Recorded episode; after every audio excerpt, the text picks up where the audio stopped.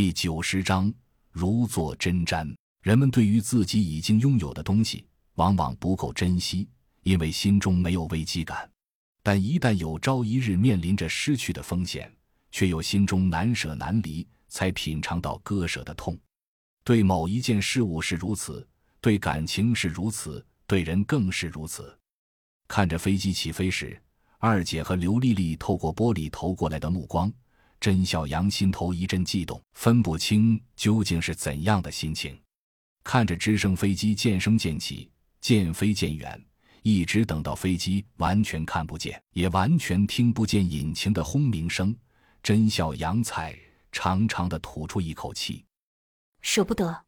哪一个女人？一个女声传来，听起来似乎有些熟悉，又完全想不起是谁。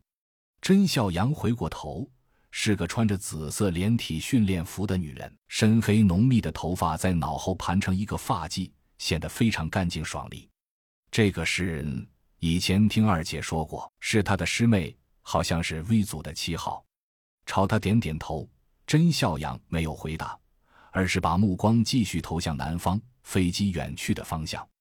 不想回答，还是没法回答？V 零零七走到和他并排，继续追问道。你到底喜欢哪一个？是都不喜欢，还是都喜欢？语气里严肃中透着揶揄。甄笑阳无奈苦笑了一下，抬头望着天，心里暗暗道：“小糖豆妈妈，我发过誓，无论如何一定要替你先报仇，否则我的心里绝对不可能再容下任何一个女人。你的在天之灵看着我，保佑我，好吗？”想着亡妻，忽然脑海中又跳出了小糖豆哭着要妈妈。泪眼婆娑的样子，心中一阵酸楚。虽然面上没有太明显的反应，但眼角剧烈的抽搐几下，眼眶已然泛红。为了不当众丢丑，长长的叹了一口气，低下头朝 V 零零七挥了挥手，表示道别，示意洛奇。两人就扭头准备向住宿区走了。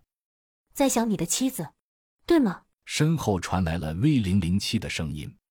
甄笑阳心头有些恼火，却没有回头，只是淡淡的道：“不知道，你有什么指教呢？”洛奇知道，这已经是甄笑阳极不客气的语气了，却没有吭声，只是侧过身，静静的看着这个鸢尾花一般绽放的女人。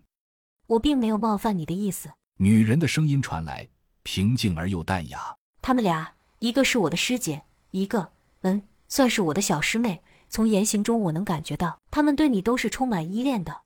我不想跟你说谁好谁不好，感情的事是你们自己的事。我只是希望你能自己想好，不管对谁都好一些。谢谢你的提醒，我知道自己该怎么做。甄笑阳还是头也不回的说道。